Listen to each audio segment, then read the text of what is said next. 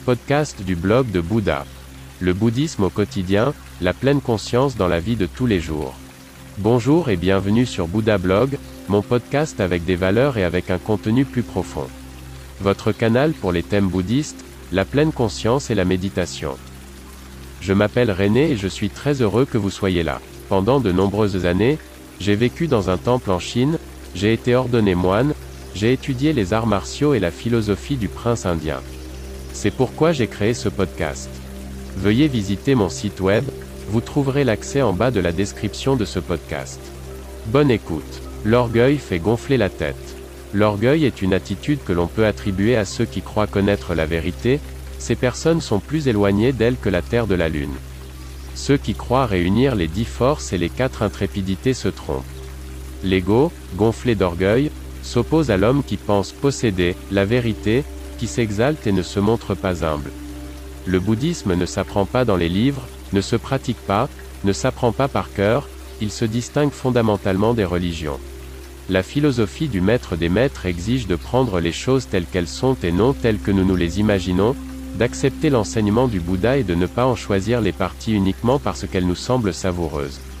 Ici, il ne peut y avoir de courage élevé, L'enseignement du prince indien rend modeste, car en dernière analyse, il ne peut y avoir d'espoir, seule l'illusion que tout ira mieux apparaît encore possible à celui qui pense clairement.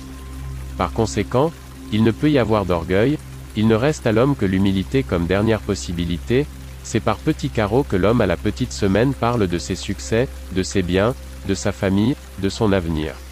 Il, elle ne remarque même pas le tragique de sa propre situation, l'orgueil pousse les gens à se séparer, les rend malheureux, car au fond d'eux-mêmes, les gens savent que leur orgueil est faux et pesant.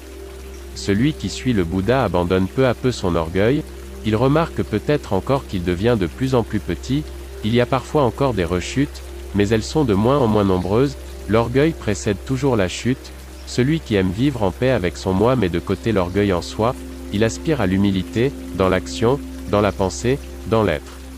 Celui qui se débarrasse de l'orgueil se libère d'une bonne partie de son ego encombrant, de cette voix constamment agaçante dans la tête qui nous souffle toutes ces bêtises en premier lieu, qui pollue le palais de la pensée et qui s'exclame constamment.